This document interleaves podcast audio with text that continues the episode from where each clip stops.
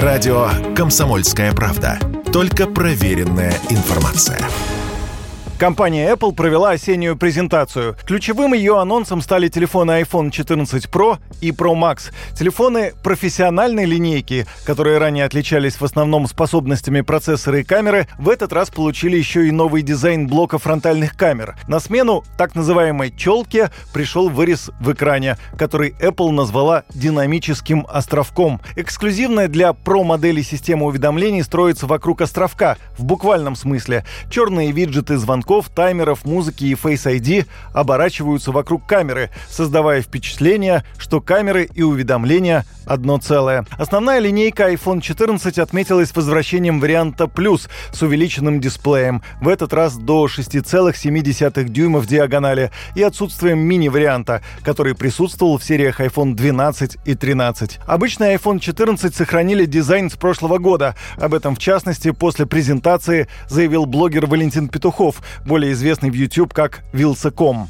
iPhone 14 ровно такой же, как iPhone 13, тот же самый дизайн, все те же характеристики, чуть-чуть изменили габариты устройства, чтобы у вас чехольчик не подходил. Славься Apple, вот это молодцы, умеют зарабатывать баблище. Чуть-чуть изменил корпус, новый дизайн, в смысле, с точки зрения совместимости с чехлом, все, поехали в круг заново. И смотрите, какая штука, A15 а Bionic, тот же самый, говорят, что внутри там что-то пересобрали, в том числе вопрос охлаждения устройства сделали лучше, и я верю, что действительно внутри устройство изменилось, но снаружи, блин, один в один, даже расположение камер оставили также по диагонали, могли бы как-нибудь еще развернуться, но не стали ничего придумать. Каждый телефон линейки iPhone 14 получил улучшенные камеры, включая впервые для телефонов Apple автофокус для автопортретов, а также спутниковую связь для экстренной отправки сообщений. Последний, однако, исходно будет работать только в США и Канаде и потребует подписки после первых двух лет бесплатного использования. Новые телефоны Apple также получили улучшенные гироскопы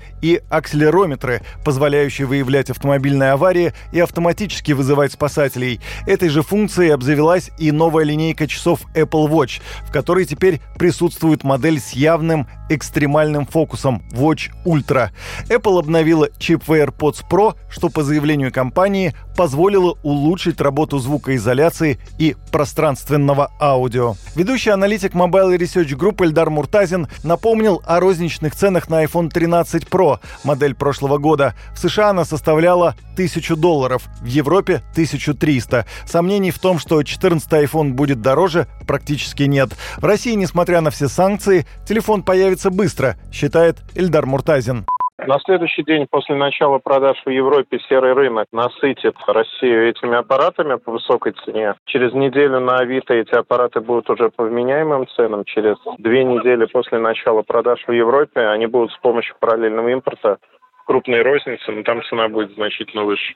Российские сети NVIDIA и Eldorado еще в конце августа открыли предзаказ на новую модель iPhone. Однако компания Apple еще в марте заявила о прекращении поставок своих устройств в Россию. Очевидно, что речь тут идет о параллельном импорте. Юрий Кораблев, радио «Комсомольская правда».